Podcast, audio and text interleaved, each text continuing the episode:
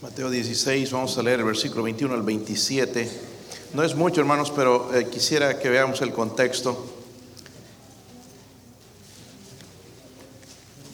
Si estuvo el miércoles pasado, va más o menos relacionar un poquito con, con el mensaje de la semana pasada, pero voy a leer el 21, ustedes leen el 22, todos juntos en el 27. ¿Sí lo tienen, hermanos?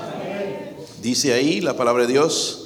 Desde entonces comenzó Jesús a declarar a sus discípulos que le era necesario ir a Jerusalén y padecer mucho de los ancianos, de los principales sacerdotes y de los escribas y ser muerto y resucitar al tercer día.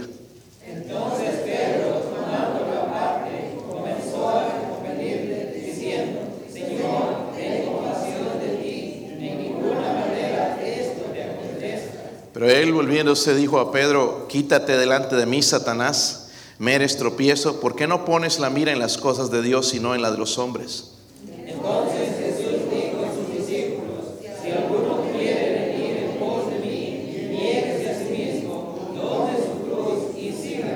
Porque todo el que quiera salvar su vida la perderá, y todo el que pierda su vida por causa de mí la hallará.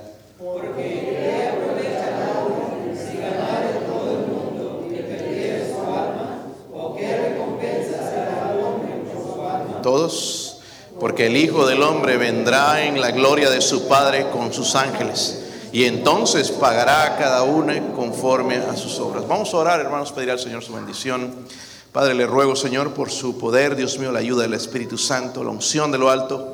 Ayúdeme, Señor, a predicar su palabra y aplicarla, Señor, a la necesidad mía, a la necesidad de su pueblo, Señor, en esta noche, Dios mío. Por favor, Señor, unja los oídos de mis hermanos también, Señor. Transfórmenos, cámbienos. Señor, por favor, pedimos su presencia en este lugar. Y si hay alguien sin Cristo, Señor, que hoy pueda tomar una decisión, Señor, de seguirle, de, se- de- de- de humillarse delante de usted, Dios mío, de que usted venga a ser su Salvador. Oro por la convicción del Espíritu Santo. Oro por su ayuda, Señor, una vez más, en el nombre de Jesucristo. Amén. Pueden sentarse, hermanos. Pues déjeme preguntarle una cosa, hermanos. ¿Cuánto, cuánto le importa a Jesús? ¿Cuánto le importa a Jesús? Muchos de aquí diríamos de verdad que es importante. Estaba leyendo las estadísticas, hermanos. Hoy hay, y voy a predicar eso pronto, voy a enseñarles lo que es los mileniales. Les llaman los mileniales eh, a cierta edad, los, los baby boomers y la generación X, generación Y. La generación, los mileniales, que hay muchos aquí, y las la generación X o Y, eh, 26% nada más de ellos no les importa de Dios, no creen que hay Dios, la verdad que no tienen ningún interés en las cosas de Dios. Eso es lo que estamos viendo en esta nación. Y no creo, hermanos, que es culpa en realidad de, de, de- de- la sociedad, es culpa de las iglesias, hermanos, nosotros como cristianos, de no entender bien las escrituras. Pero la pregunta, hermanos, otra vez es, ¿cuánto le importa a Jesús? Porque aquí yo veo un pequeño vislumbre, hermanos, de lo, de- de lo importante que usted es para Cristo.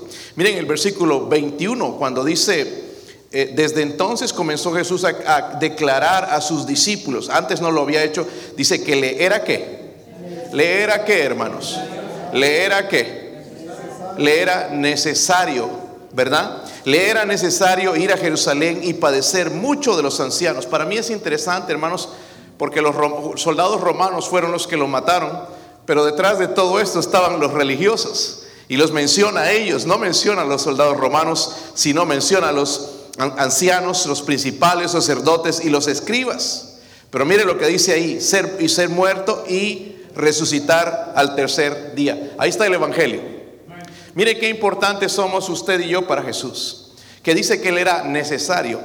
Para, eh, hermanos, Dios no tenía el deber de salvarnos. Cristo no tenía el deber de, de- ir a la cruz y sufrir todo lo que sufrió por nosotros. Pero para Él era necesario, ¿por qué? Porque nos ama. Nos ama. ¿Has pensado alguna vez como el diablo? No, pastor, yo no. Es como aquel que yo le estaba testificando allá en, en- en- en esta compañía y, y- y estaba hablando de él y de él y nada más. Y la persona que te habla mucho de él es que anda bien mal en realidad. Y de él, todo él. Y, le pregunto, ¿cómo está tu corazón? Y él me dice, beautiful. Estamos hablando en inglés. ¿eh? Beautiful. But misunderstanding. Pero mal entendido. Cuando dijo beautiful, hermanos, en realidad, si vemos a través de las escrituras, nuestro corazón no es hermoso. Nuestro corazón es engañoso, es perverso según la Biblia. Cualquier cosa, maldad, hermanos, este corazón es capaz de hacerlo. ¿Entienden? Y eh, parece que Pedro sí, hermanos, en un momento pensó como Satanás. Y el Señor le reprendió y le dijo, quítate delante de mí, Satanás. Le está diciendo eso a Pedro. Quítate de delante de mí, Satanás. Hermanos, Pedro, el apóstol Pedro, aquel en fuego por el Señor, aquel que le prometió que iría hasta la muerte con él. Si Pedro, hermanos, vaciló en un momento en su vida y empezó a pensar como Satanás, ¿quiénes somos nosotros para no hacer lo mismo? Aquel que caminaba con Jesús, que andaba con Jesús, que escuchaba de la boca del Señor Jesús los mejores mensajes, las mejores predicaciones, fue, pensó como el diablo en un momento. Ok, no fue siempre, hermanos, pero en ese momento tuvo la mentalidad de Satanás. Ahora, ¿cómo reconocemos cuando un cristiano está pensando como el diablo? No es que anda enojado.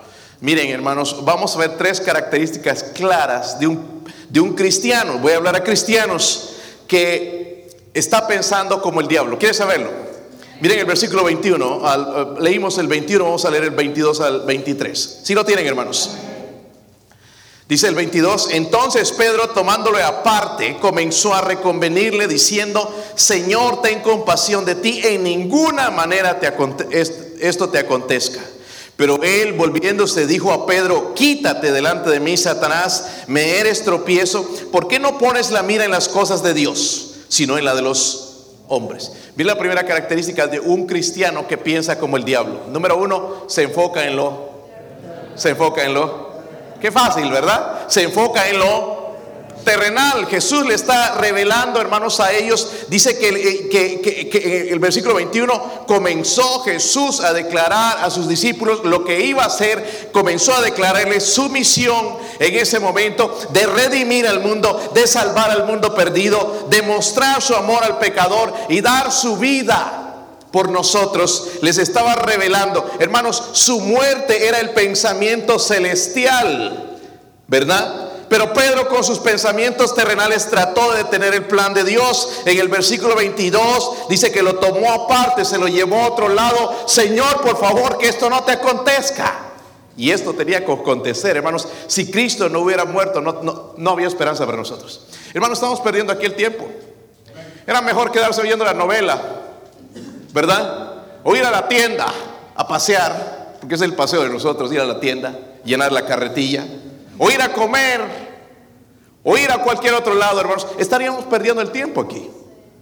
¿Verdad? Pero nosotros sabemos que no es así, que Cristo murió y gloria a Dios que no obedeció a Satanás. Satanás mismo lo tentó también, recuerdan, tres, tres veces. Y el Señor, ¿verdad? Respondió, escrito está, y escrito está, y reprendió a, a Satanás con su palabra. Pero aquí vemos, hermanos, que Pedro, hermanos, tenía pensamientos terrenales. Y lo que le está diciendo el Señor a Pedro es, no estás pensando en los intereses de Dios, sino en los del hombre. Hermanos, cuando nosotros pensamos como el diablo, pensamos nada más en lo terrenal. Y mire qué bien lo hacemos. Qué bien lo hacemos. ¿Verdad? En lo terrenal estamos pensando en el trabajo, en, en, la, en la casa muchos de nosotros, hermanos, no nos, entregamos a servir a Dios porque pensamos terrenalmente. ¿Y quién me va a dar a mí? Pensamos terrenalmente. Dios es el que nos va a dar. Aun cuando nosotros somos desobedientes y no somos indiferentes a la obra de Dios, hermanos, Dios nos bendice. ¿Sí o no? Sí nos bendice, ¿verdad?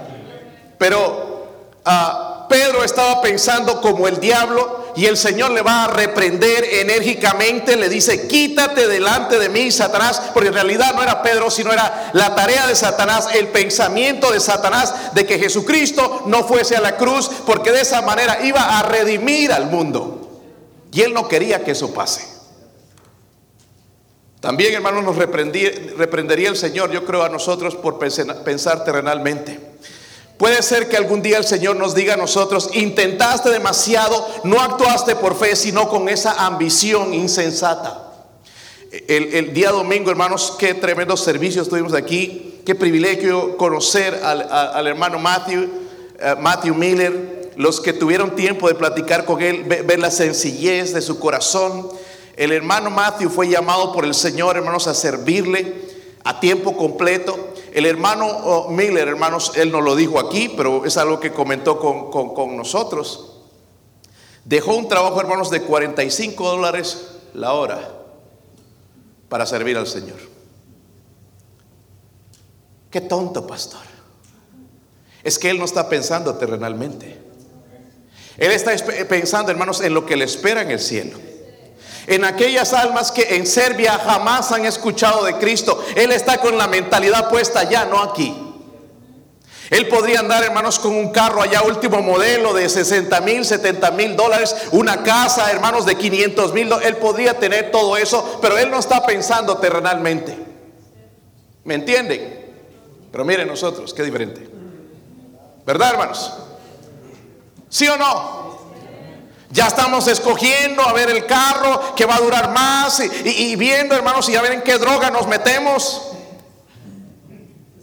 Porque pensamos terrenalmente. No pensamos en la manera de Dios.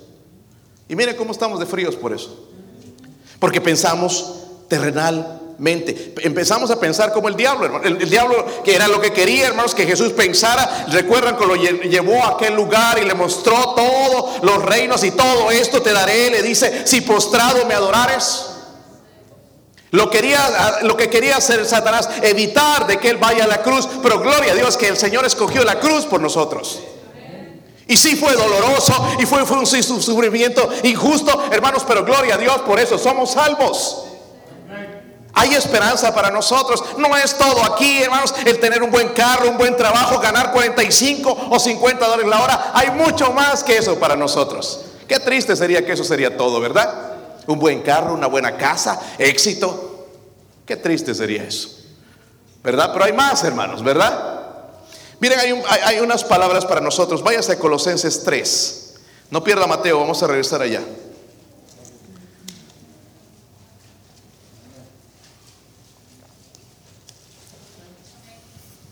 Colosenses 3, versículo 1. Esto está hablando al creyente, obviamente. Si habéis resucitado, dice, con Dice, buscad qué. ¿Como cuáles, hermanos? Porque suena bien. Buscad, dice las cosas. Ay, voy a ir a mi closet a ver si tengo guardado dinero por ahí. Las cosas de celestiales. ¿Cómo hago eso? El Señor dijo, haceos tesoros ¿dónde? En el cielo. Amén. Quizás en las cuentas bancarias aquí estoy bien cómodo. Pero allá en el cielo en bancarrota. No hay nada. Absolutamente nada. Dice, buscar las cosas de arriba donde está Cristo sentado a la diestra de Dios. Dice, poner la mira en las cosas de arriba, no en las de la... Porque habéis muerto y vuestra vida está escondida con Cristo en Dios. Cuando Cristo vuestra vida se manifieste, entonces vosotros también seréis manifestados con Él. Mire, nuestro futuro. Pero cuando pensamos como Satanás, pensamos terrenalmente. ¿Verdad? ¿Sí o no? Pensamos nada más, tengo que trabajar, tengo que hacer esto, pero no pensamos en la manera de Dios. Amén. Y escúcheme, hermanos, eso no solamente es tropiezo para usted, es tropiezo para otros. ¿Verdad, hermanos? Aquí le estaba diciendo hermano Marco, medio tristón. Yo entiendo lo que es eso, sé lo que es el ministerio, hermanos de empezar, hermanos, allá con tres, dos o tres personas y, las tres que quizás ni les importa tampoco. Yo sé lo que es todo eso. Y hemos ido a través de eso y gloria a Dios vemos lo que Dios está haciendo en esta iglesia. Nuestros misioneros, su familia, su, su suegro, se asombraron con la iglesia. Amén. Lo que ustedes no ven, ellos lo vieron. Lo que nosotros no agradecemos, ellos lo agradecieron. Qué tremendo ministerio. Es un privilegio ser pastor de esta iglesia. Buena gente, ¿verdad? Buenos cristianos. Aman a Dios. Viven para Dios. Qué privilegio. No se encuentra en cualquier lado. No escuché amenes.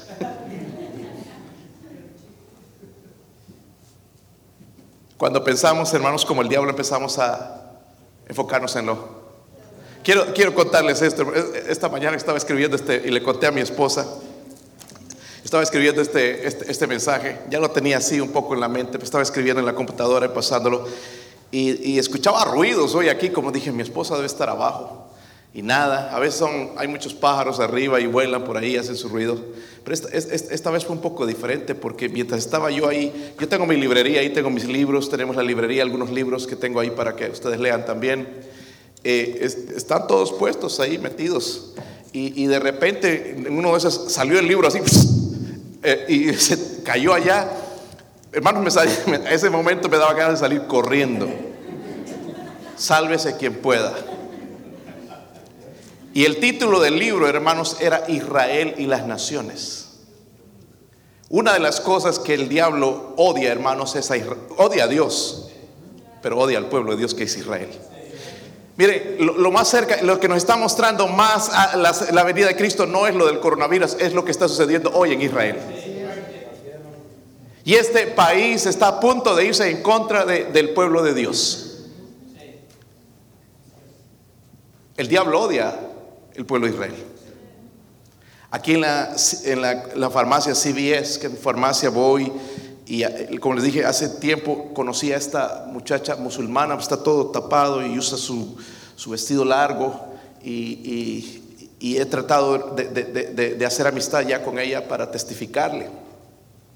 Y esta, esta, esta, esta vez fui un poquito más y le pregunté, ¿dónde eres? Soy de Palestina. ¿Saben dónde es Palestina? Palestina pertenece a Israel, pero se lo quitaron. ¿Verdad? Un día lo va a tener todo. Ellos son con los que están peleando hoy. Son enemigos de Israel. Son enemigos de los judíos. Son musulmanes. Los samaritanos y toda esa gente, ¿verdad? Que vemos en la Biblia. Y, le dije, a ver cómo pronuncias tu nombre. Y me lo pronunció, hermano. No sé qué cosa, hermano, ya no me acuerdo. Otra vez tengo que ir a que me repita soy bien, eh, bien, bien difícil para aprender los, nombres, pero tengo carga por ella, he estado orando, no estoy diciendo nada más que lo que, le dije, sino que estoy haciendo, estoy orando por ella para que me dé la oportunidad de testificarle, hablarle de Cristo. Y le dije, ¿y por qué quieres saber mi nombre? Porque quiero orar por ti. ¿Y por qué quieres orar por mí? Y me dijo, porque ellos ya saben, ¿entiende? Le dijo, yo soy capellán, me gusta orar por la gente. Ah, ok, qué bueno, pero yo estoy orando por su salvación. Amén. Pero miren lo que el diablo ha causado, hermanos, todas estas cosas, que el mundo se enfoque en lo terrenal. Y es la manera en que Pedro comenzó a pensar en esa manera. Pero no solamente eso, miren el versículo 24, volviendo a Mateo 16.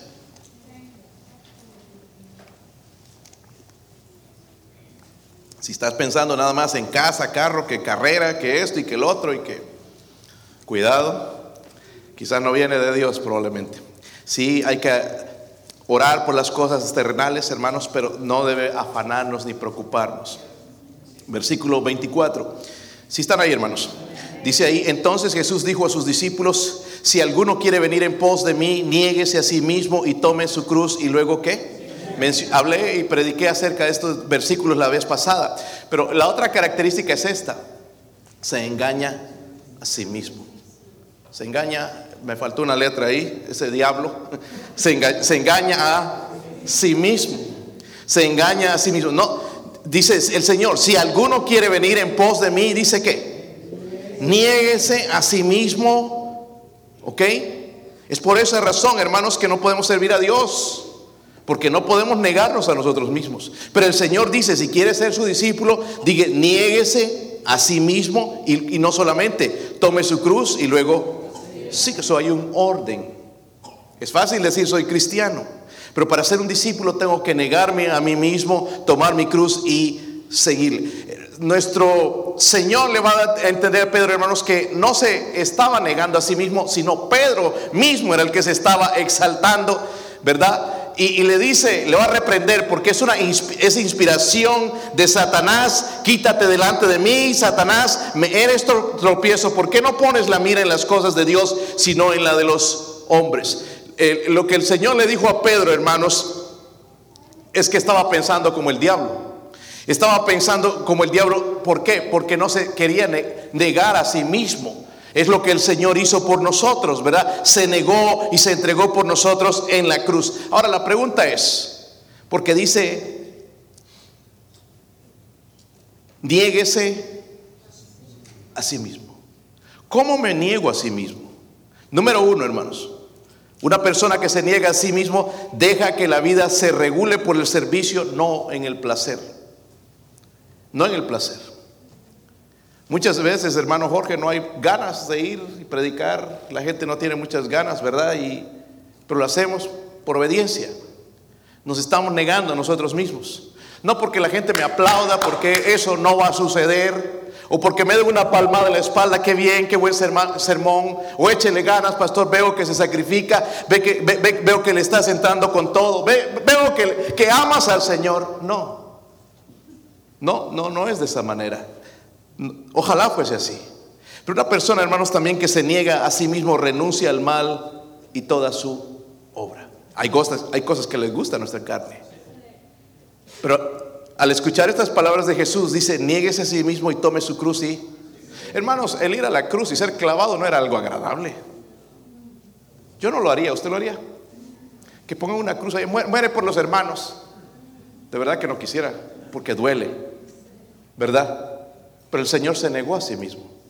Y lo que Pedro no estaba haciendo es eso, hermanos. Tenían problemas en negarse en ese momento. Una persona que se niega a sí mismo también no se enorgullece de sus buenas obras. Le da la gloria a Dios. Una persona que, que se niega a sí mismo también busca el caminar con el Señor. Pero el cristiano que piensa como el diablo no puede negarse a sí mismo. Por eso el Señor le dijo, si alguno quiere venir en pos de mí, Niéguese a sí mismo. No solamente eso, dice, tome su cruz. Hermanos, la cruz es un lugar donde la persona muere. Ya no soy yo, es Dios.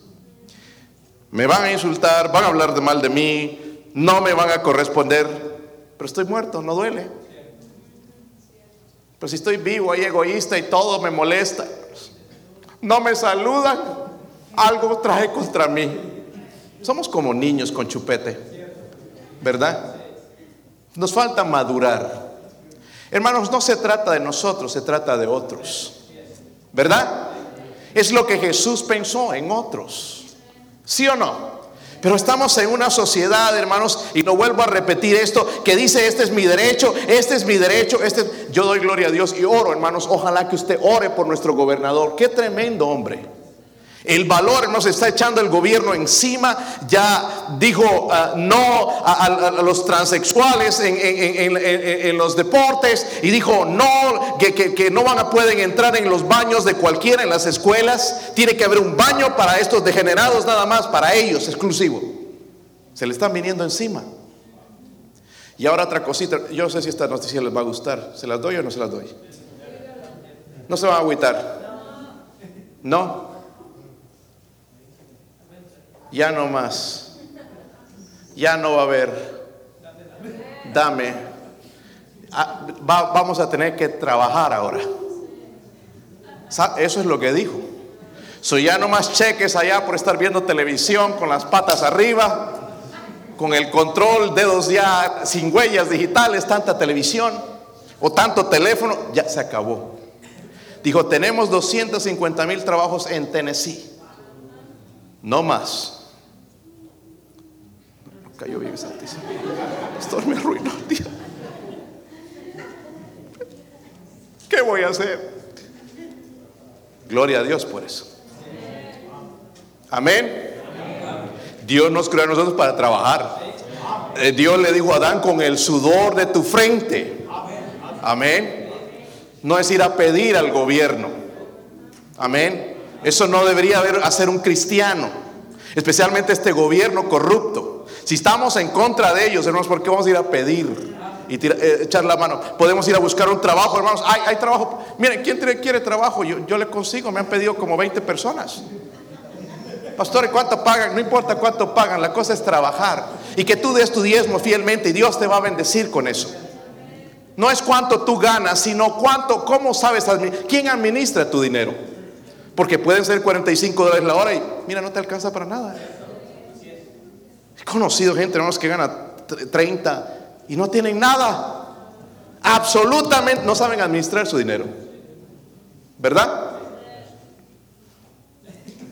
Perdón hermanos por darle esa noticia, pero necesitaba decirla en algún momento.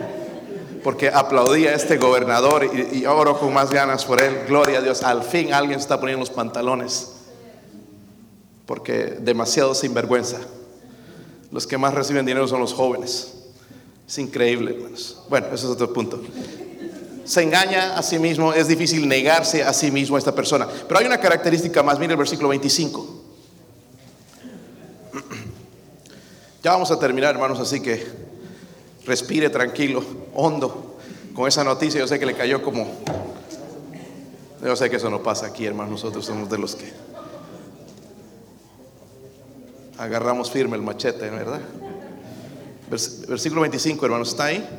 Porque todo el que quiera salvar su vida, dice la, y todo el que pierda su vida por causa de mí, la, porque ¿qué aprovechará el hombre si ganare todo el mundo y perdiere su alma?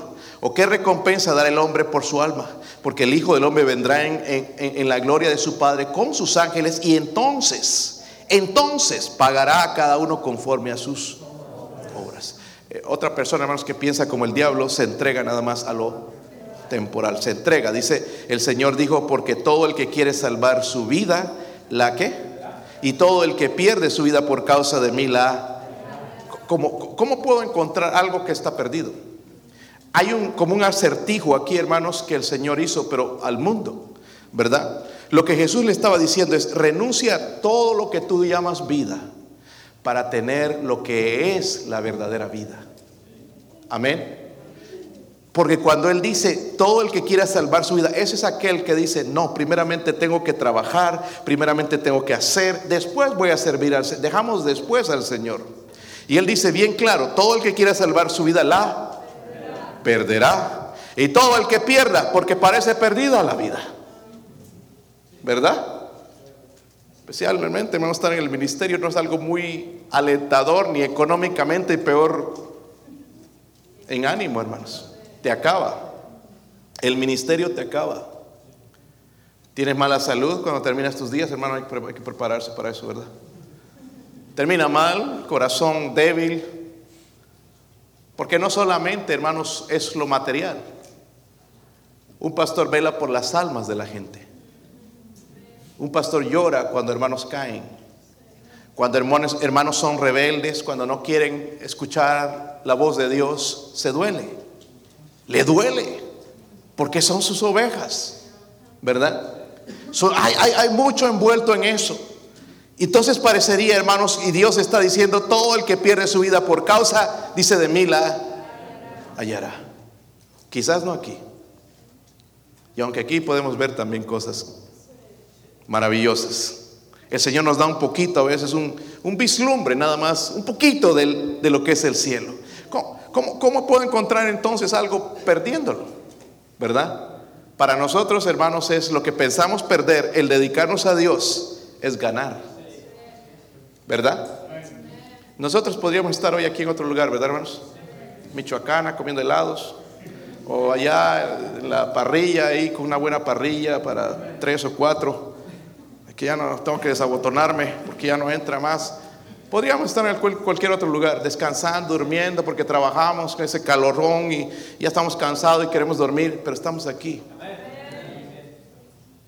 Estamos ganando. Nosotros mañana vamos a ir quizás con más ánimo al trabajo que, otros, ¿verdad? Vamos a ir mejor, con una mejor actitud, con más esperanza. Los otros van a ir agüetados. Si es que no escuchaste las noticias del gobernador, ya no van a dar.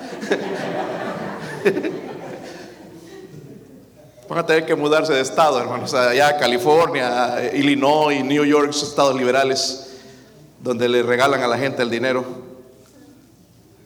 en resumen, hermanos, un cristiano que vive como el diablo falla en ser un discípulo y se entrega a lo terrenal. Miren el versículo 26, dice, ¿por qué, qué aprovechará el hombre que ganare todo el mundo y perdiere su qué? ¿Qué es lo más precioso que Dios nos ha dado, hermanos? ¿Nuestra esposa? No, dicen algunos. ¿El esposo? No, ¿verdad, hermano? ¿Nuestros hijos? Nuestra alma. Es lo más valioso que tenemos.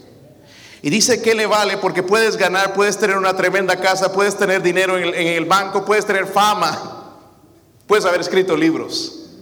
Pero dice, ¿qué aprovechará el hombre que ganare todo el mundo y perdiere su alma? ¿O qué recompensa dará el hombre por su? No hay. La respuesta es no hay. ¿Verdad? Pero asombrosamente, hermano, las personas que viven para Jesús son las que verdaderamente son felices. ¿Verdad? Pero miren la manera de pensar de Satanás o del cristiano que piensa como, como el diablo, número uno, se entrega, se enfoca en lo terrenal o en lo temporal, se engaña a sí mismo y luego se entrega para vivir para lo terrenal, no le da, eh, gloria a Dios, no vive para las cosas de Dios, vive nada más para lo temporal, lo que se acaba. Lo que tocamos, hermanos, es temporal. La ropa incluso que nos ponemos, nos pueden enterrar con ella, hermanos, pero no la vamos a llevar. Nos vamos sin nada. Lo más precioso que tenemos es nuestra alma. So, en esta noche deberíamos identificar en, en realidad dónde estoy. Si soy salvo, si no soy salvo. Si yo muero, mi alma va a ir al cielo o al infierno. Porque no hay un lugar intermedio. Si alguien lo dice es una mentira. Y si alguien cree, hermanos, que ya no creen que hay cielo o infierno, la Biblia dice que sí hay y sí, y sí existe. Amén. Un cristiano, hermanos, que descuida la vida del discipulado se llama un carnal. Hermanos, gracias a Dios Pedro reaccionó.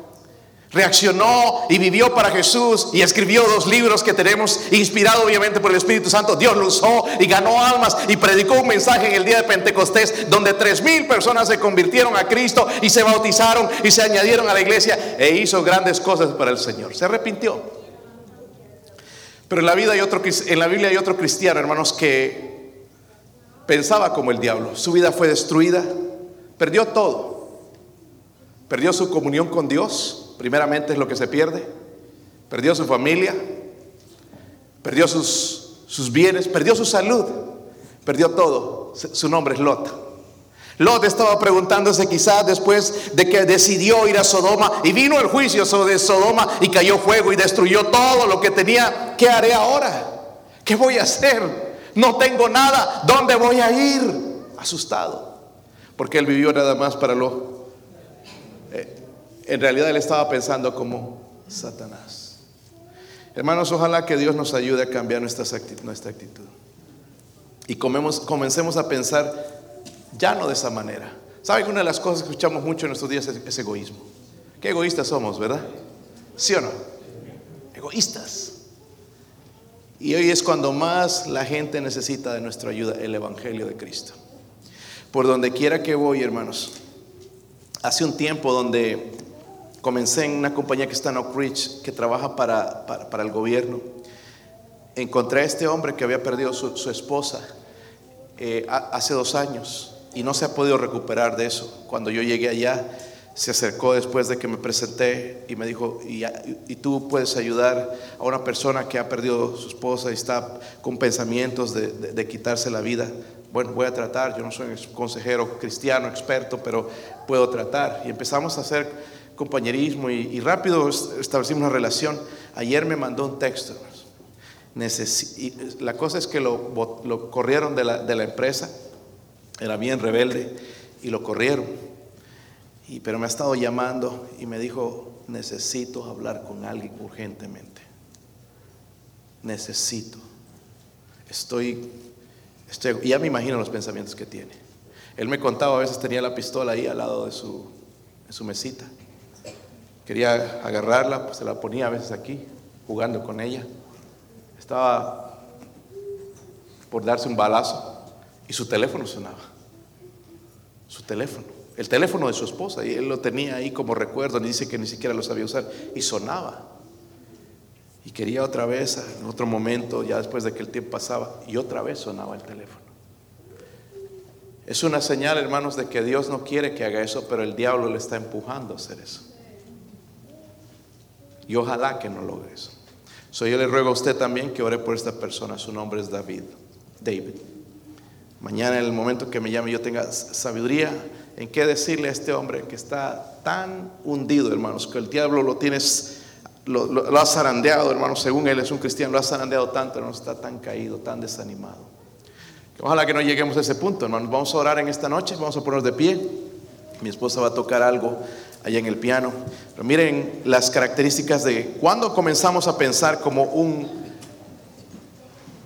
como el diablo, nos enfocamos en lo terrenal, nos engañamos a nosotros mismos, es difícil negarnos a nosotros mismos, somos egoístas, vivimos para nosotros mismos y nos entregamos nada más a lo que es temporal. Vamos a orar